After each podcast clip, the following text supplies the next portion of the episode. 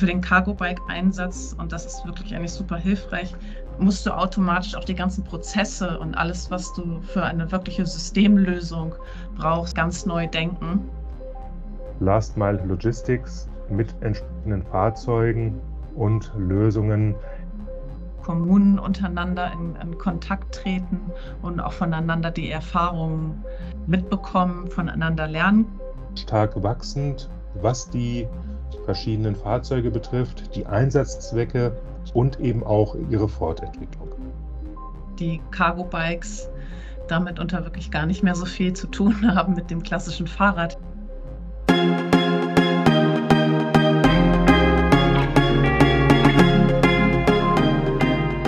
Herzlich willkommen beim Carbigo Podcast von cargobikebusiness.com.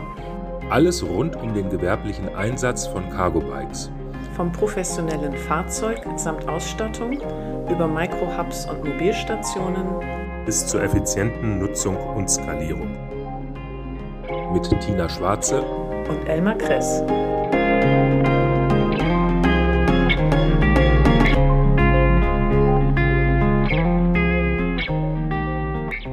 Guten Tag, Tina. Wie geht es dir? Hi Elmar, danke, mir geht's gut. Ich hoffe, dir auch. Ja, ebenfalls. Dankeschön. Was ist denn eigentlich heute unser Thema? Veranstaltungen 2022. Alle Konferenzen und Ausstellungen und Messen, die das Cargo Bike Business im Jahr 2022 tangiert haben und unsere Resümees. Ich habe mal drei ausgewählt, bei welchen ich die wichtigsten für mich hilfreichen Erkenntnisse gewonnen habe und habe mich dann dafür entschieden, und da erzähle ich dann gleich ein bisschen mehr zu, für die Future Mobility Summit, die Bundeskonferenz Standblatt Digital und die Jahreskonferenz Stiftung Klimawirtschaft in Kombination mit dem BDI Klimakongress. Drei von deiner Seite. Ich kann mit zwei Messen kontern, und zwar einmal der IAA Transportation aus Hannover und mit dem ICBF, dem International Cargo Bike Festival aus Amsterdam. Ja, 3 zu 2. Möchtest du anfangen? Da kommt die gebürtige Bremerin raus, ne? dreimal ist Bremer recht. Das Future Mobility Summit war Anfang September an der Technischen Uni in Berlin. Was ein bisschen besonders war, war wirklich die Vielfalt an Teilnehmenden. Also von Leuten quasi aus der Branche oder den Branchen, die irgendwie mit, mit Mobilität zu tun haben. Mhm. waren da aber auch Bürger äh, und Bürgerinnen, natürlich Leute aus der Wissenschaft, wie es an der Uni nahe liegt, aber im Vergleich zu anderen Veranstaltungen wenig Aussteller. Und ich denke einfach mal, dass es halt einen einfachen Grund für diese Vielfalt gab, weil es halt so viel neue, verschiedene klimafreundliche Fahrzeuge im Rahmen der Verkehrs- bzw. Mobilitätswende braucht, dass da einfach sozusagen kein Weg dran vorbeiführt, da so eine Vielfalt an, an Leuten, auch von verschiedenen fachlichen Hintergründen, Luftfahrt, Schiene für die Straße äh, dort zusammenzubringen. Entsprechend äh, war das natürlich spannend, in diese ganzen Vielfältige einzusteigen, aber es hatte jetzt nicht alles direkt mit dem Cargo-Bike zu tun. Genau, ein weites Feld, ja. Und äh, in Bezug auf Cargo Bike Business, was ist dir besonders aufgefallen, beziehungsweise wo ging es für uns und äh, unsere Hörer dort voran, beziehungsweise was sind dort an besonderen Ergebnissen vielleicht äh, bei rausgekommen?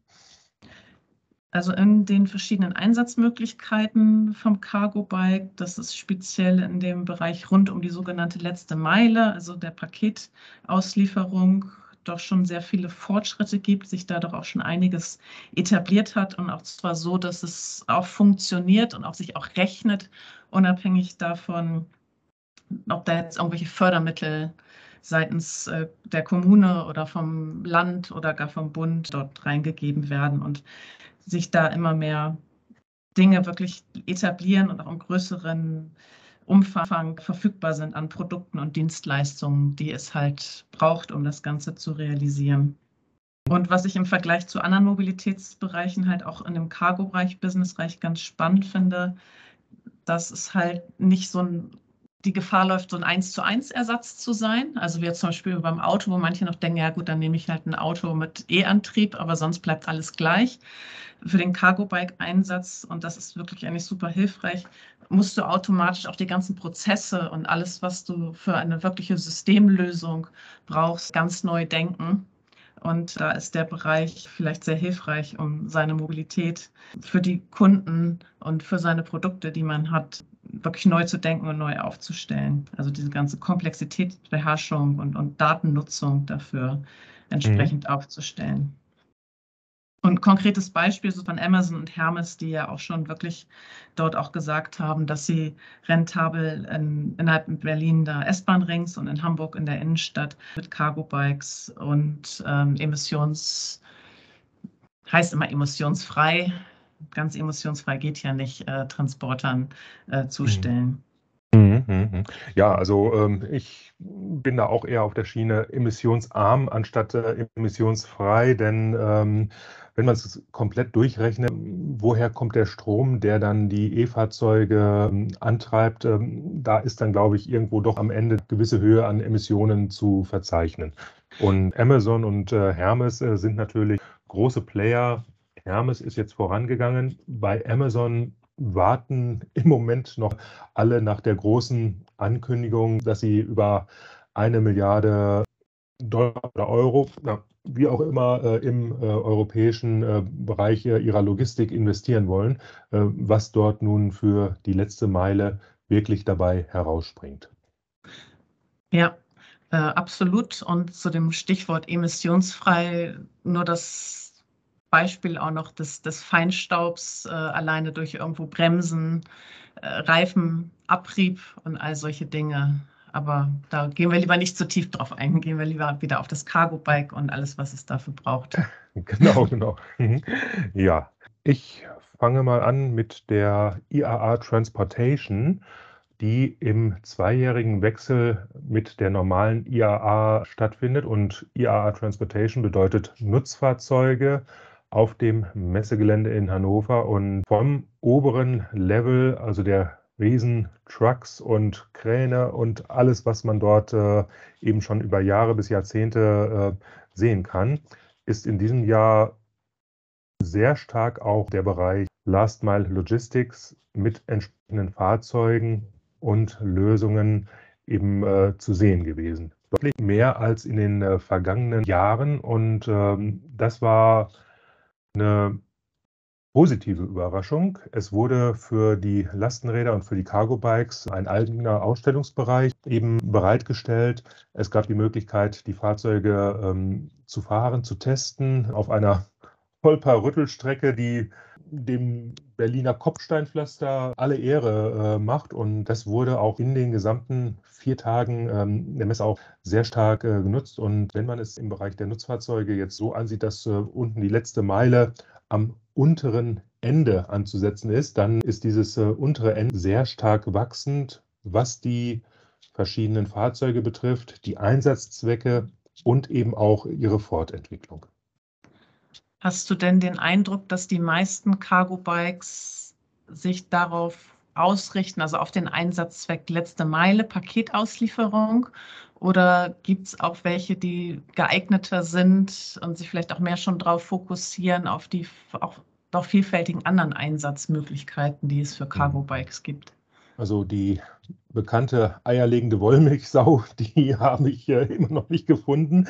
Äh, ich glaube, die wird es so auch nicht geben, denn es ist nun mal so, dass eben im äh, Bereich Transport von äh, Gütern, Food, Non-Food ganz andere Vorgaben äh, herrschen, als wenn ein Lastenrad oder Cargo-Bike nun von einem Handwerker benutzt wird oder ähm, ein anderes Extrem von Pflegediensten oder eben auch, ähm, wenn man nochmal zur Logistik zurückgeht, der Unterschied zwischen ähm, dem Transport von schweren Lebensmitteln und von leichten Brief, Kurier und sonstigen Sendungen bedingt eben ganz andere Fahrzeuge.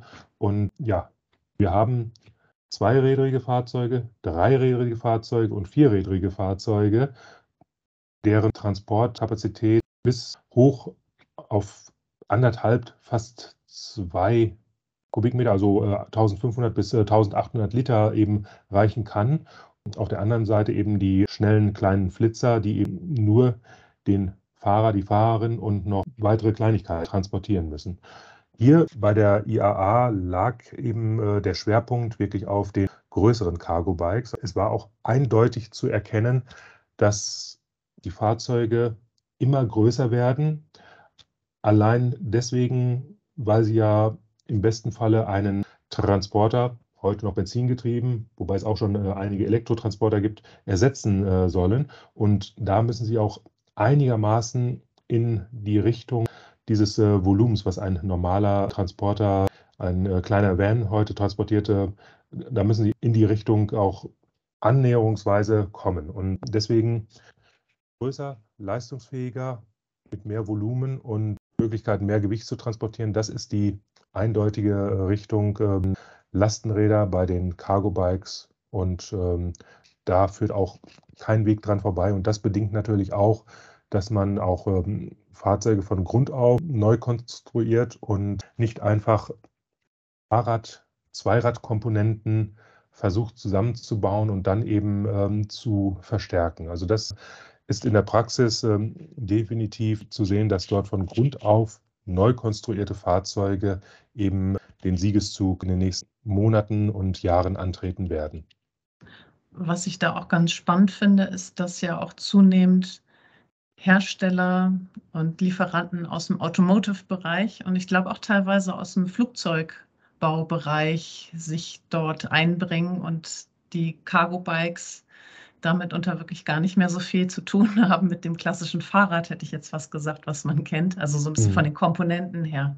Ja, ja, also definitiv. Also da sind ähm, mindestens zwei bis drei Beispiele, wo eben ähm, sehr viel Know-how ähm, aus dem äh, Fahrzeugbereich eben zu nennen ist oder zu sehen ist. Und ich weiß nicht, äh, haben wir Zeit für die konkreten Beispiele oder belassen wir es bei der Zusammenfassung und machen aus jedem eigenen Beispiel dann noch eine weitere Folge? Also Stoff ist genug da.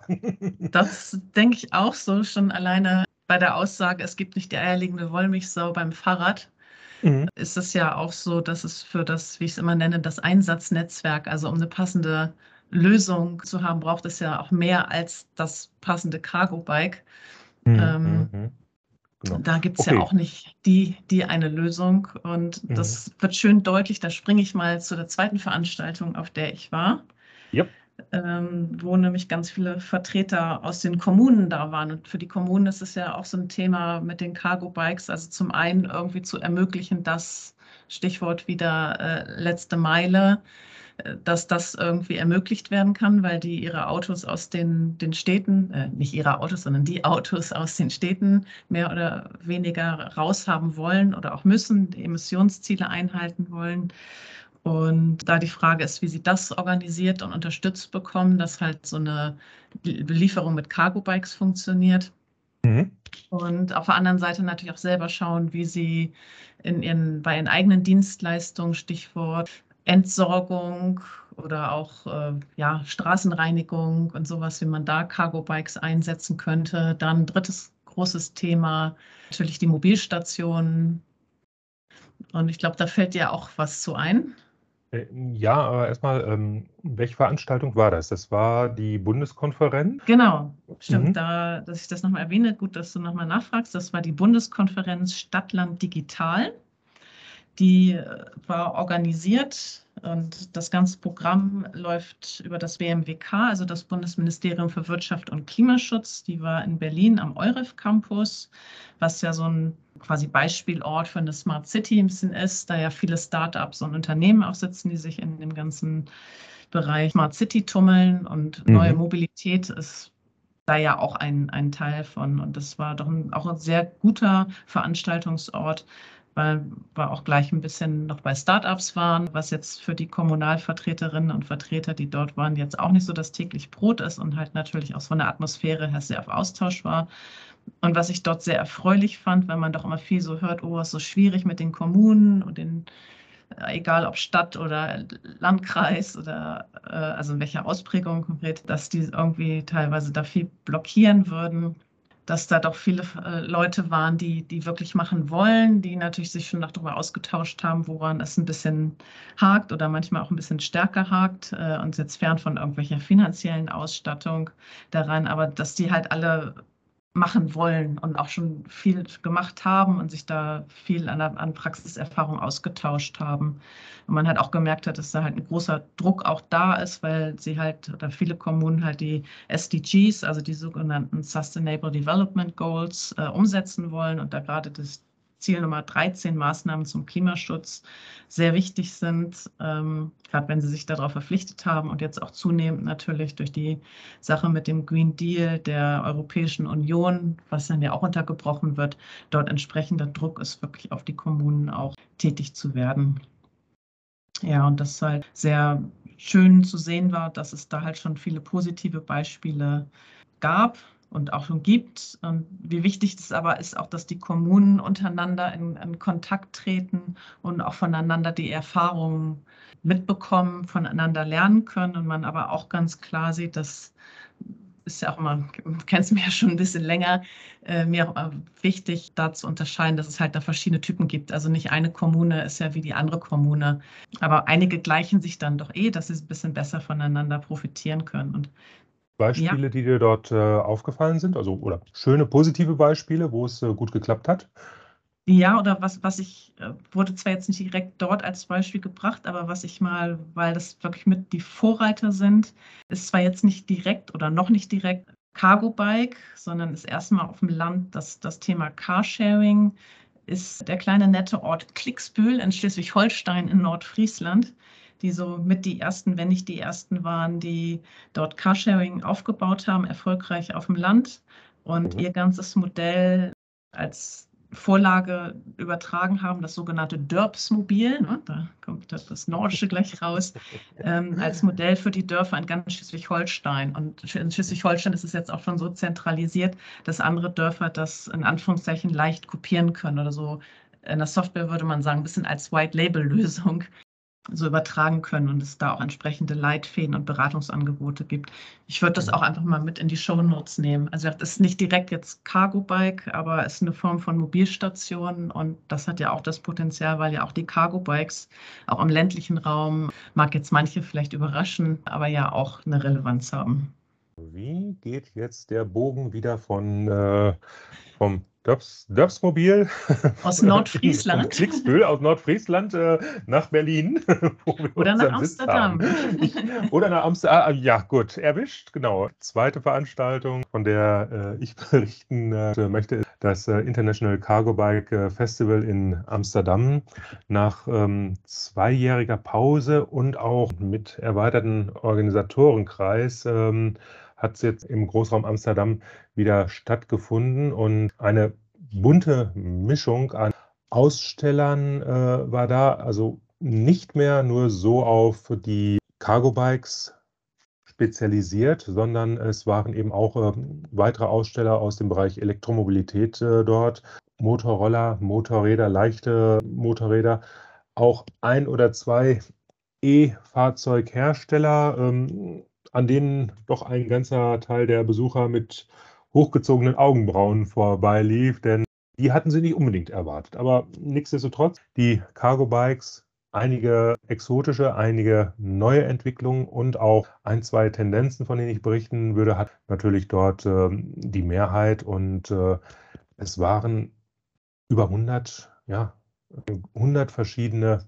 Aussteller, die begleitet von einem Konferenzprogramm dort bei Amsterdam eben das äh, ICBF äh, eben ähm, absolviert haben. Und stark in Erinnerung ähm, bleibt mir ähm, dort auch der Bereich, dass eben die Art und Weise, wie man welche Waren transportiert, hier in die Richtung ging, können wir auch Waren in Richtung temperaturgeführte Transporte ohne weiteres und ohne größeren Aufwand eben transportieren. Und äh, da ist es ja äh, so, wenn ich den Vergleich wieder zu den Vans äh, ziehen darf, eben Fahrzeuge, in denen Kühlung äh, oder die gekühlt sind, haben zum einen eine dickere Dämmung und eben ein äh, entsprechendes Kühlaggregat ähm, über der Fahrerkabine, oben auf dem äh, Van drauf und so weiter und so fort.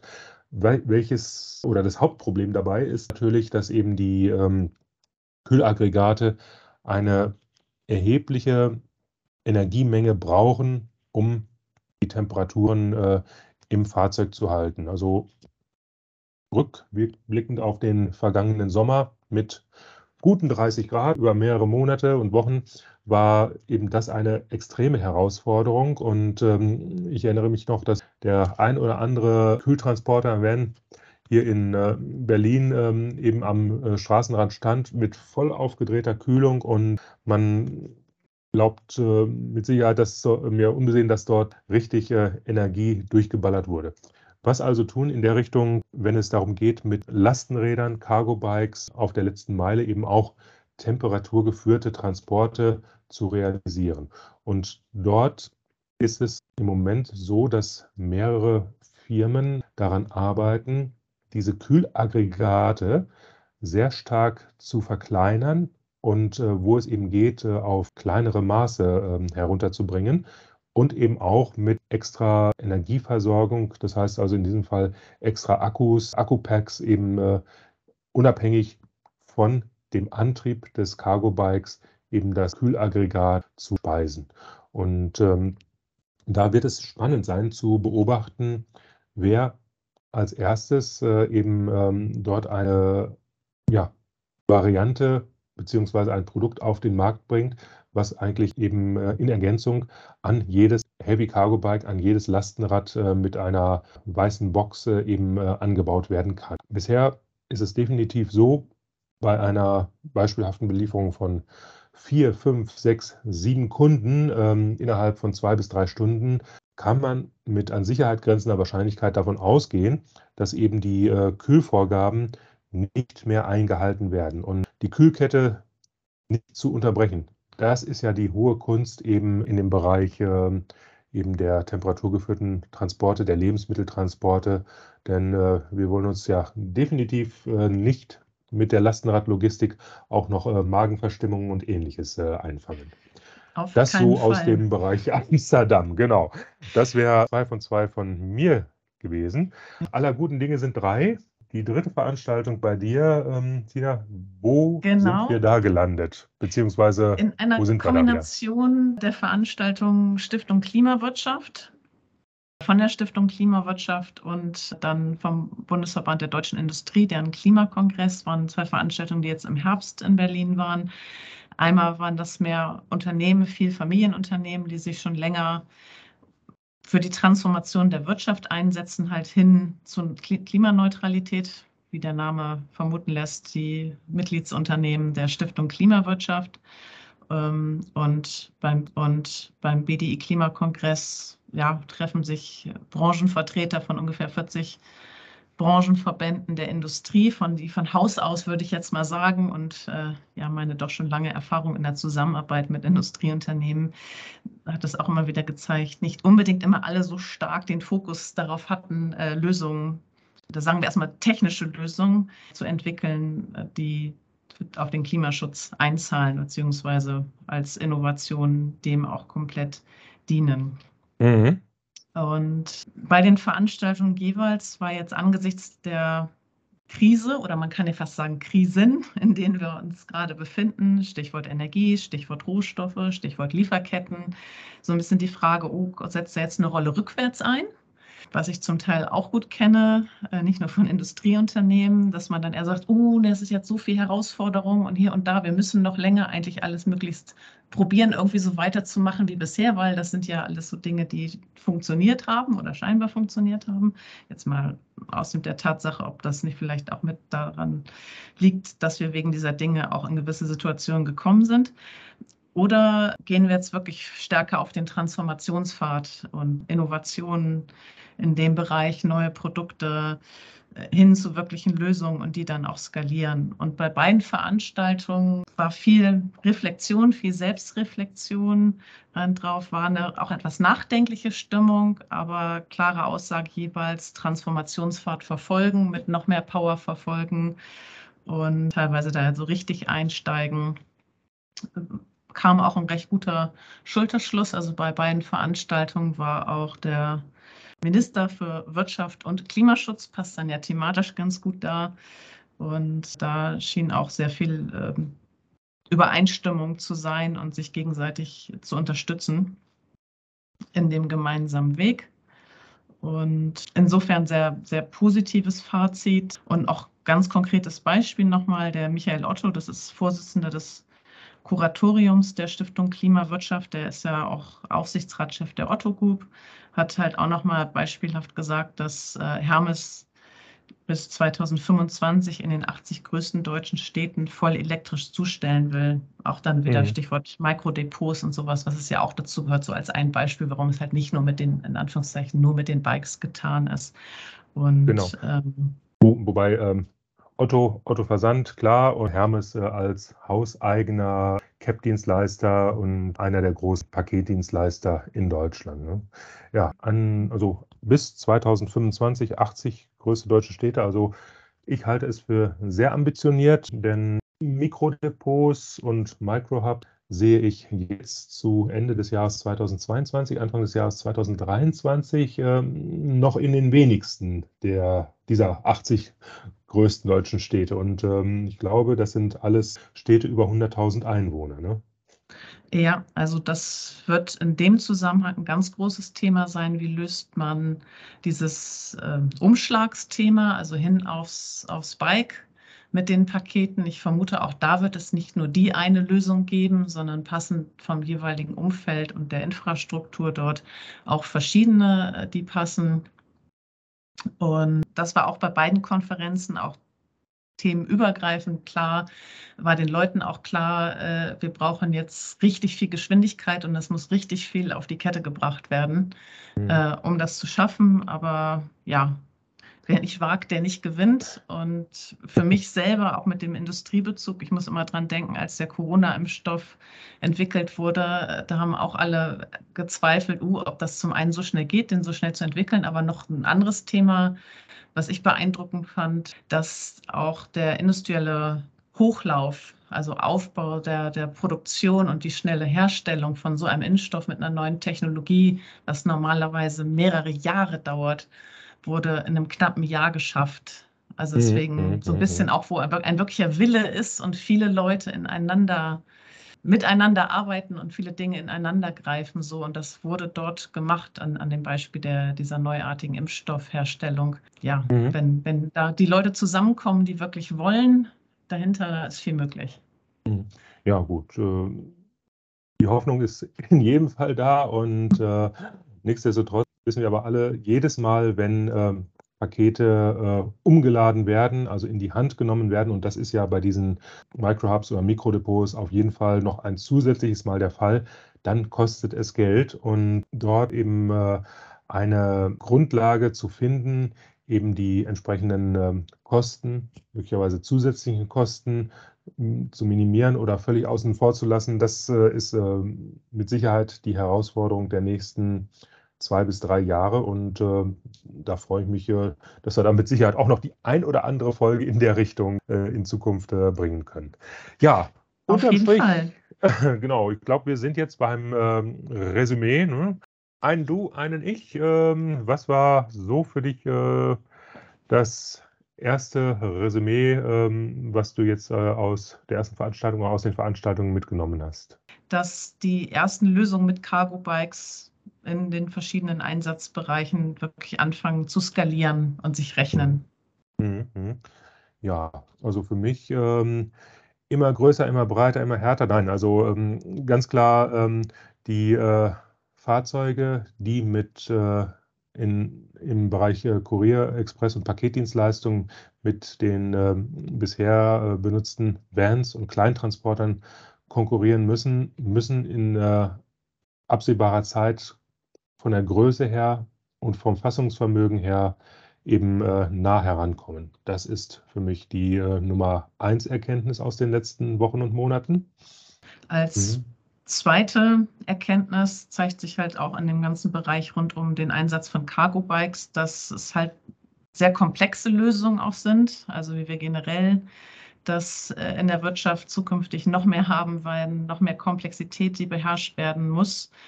Und ähm, dass es dort halt gute Informations- und Datenmanagement-Möglichkeiten äh, geben muss zur Steuerung, zur Koordinierung und dass das Stakeholder-Management auch unglaublich wichtig ist, um halt auch das ganze Potenzial auszuschöpfen. Und bei der Gelegenheit will ich natürlich auch mal auf unseren Potenzialcheck von cargobikebusiness.com hinweisen, den jeder unserer Hörer und Hörerinnen gerne für sich, für sein Unternehmen, seine Organisation äh, nutzen kann ist kostenlos und unverbindlich, befindet sich auf unserer Website unter cargobikebusiness.com. Da kann man schauen, wie man selber für sich sein Cargo-Bike noch effizienter oder seine Cargo-Bikes noch effizienter einsetzen kann, das ganze Business noch besser für sich nutzen kann oder auch überhaupt für sich nutzen kann. Weitere Erkenntnis für mich war jetzt noch, ähm, dass äh, immer mehr erfahrene Player im Markt äh, aktiv sind, aktiv werden also das äh, Know-how steigt sehr stark an und der Bereich der, ähm, des Cargo Bike Business profitiert da wirklich von vielfältigem Know-how aus anderen verwandten und nahestehenden Industrien und Bereichen. Ja, ich glaube, damit sind wir schon ziemlich gut mit vier Erkenntnissen. Was wollen wir das nächste Mal machen? Ja, also wir haben mit Sicherheit noch nicht alle äh, Veranstaltungen äh, durch, aber das wollen wir nicht auf einen Punkt mal machen. Ich glaube, du hast da schon etwas vorbereitet. Ja. Ich, kenn, ich kenne dich doch. Ganz zufällig habe ich da mal was vorbereitet. Als Vorschlag, dass wir uns hm, beim nächsten Mal etwas stärker mit dem Thema Last Mile Logistics und zwar bewusst den Lösungen beschäftigen. Mhm. dass wir da vielleicht mal schauen, was könnten so die Top 5 Lösungen sein. Und es ist ja die Frage, mhm. kann man das überhaupt so sagen? Hm? Gibt es da, weil wir schon gesagt haben, äh, es gibt nicht die eierlegende Wollmilchsau, aber es ist ja immer so in, so die, die Top 5 oder Top 10 von irgendwas. Mhm. Und äh, da mhm. können wir uns ja mal beide ein bisschen Gedanken drüber machen. Und mhm. wer Lust hat von den Zuhörerinnen und Zuhörern auch sehr gerne, kann uns da auch gerne Anregungen geben, auch gerne Feedback zur Folge geben. Natürlich, dann können wir das berücksichtigen im nächsten Podcast. Jo, wir freuen uns auf eure, auf Ihre Zuschriften, Mails, Meldungen und verbleiben dann damit bis zum nächsten Mal. Tina Schwarze. Genau, und bevor ich deinen Namen nenne, weiß ich, in den Shownotes haben wir die ganzen Links, wo man uns dann auch oh, äh, erreicht, ja. natürlich. Äh, und Stimmt. auch den Potenzialcheck natürlich äh, für alle potenziellen oder schon existierenden Nutzer oder auch Lieferanten im ganzen Cargo-Bike-Business. und mhm. dann freue ich mich auf den nächsten Podcast. Ja, und ich versuche es jetzt nochmal. Äh, es freuen sich Tina Schwarze und Emma Chris. Danke. Danke auch.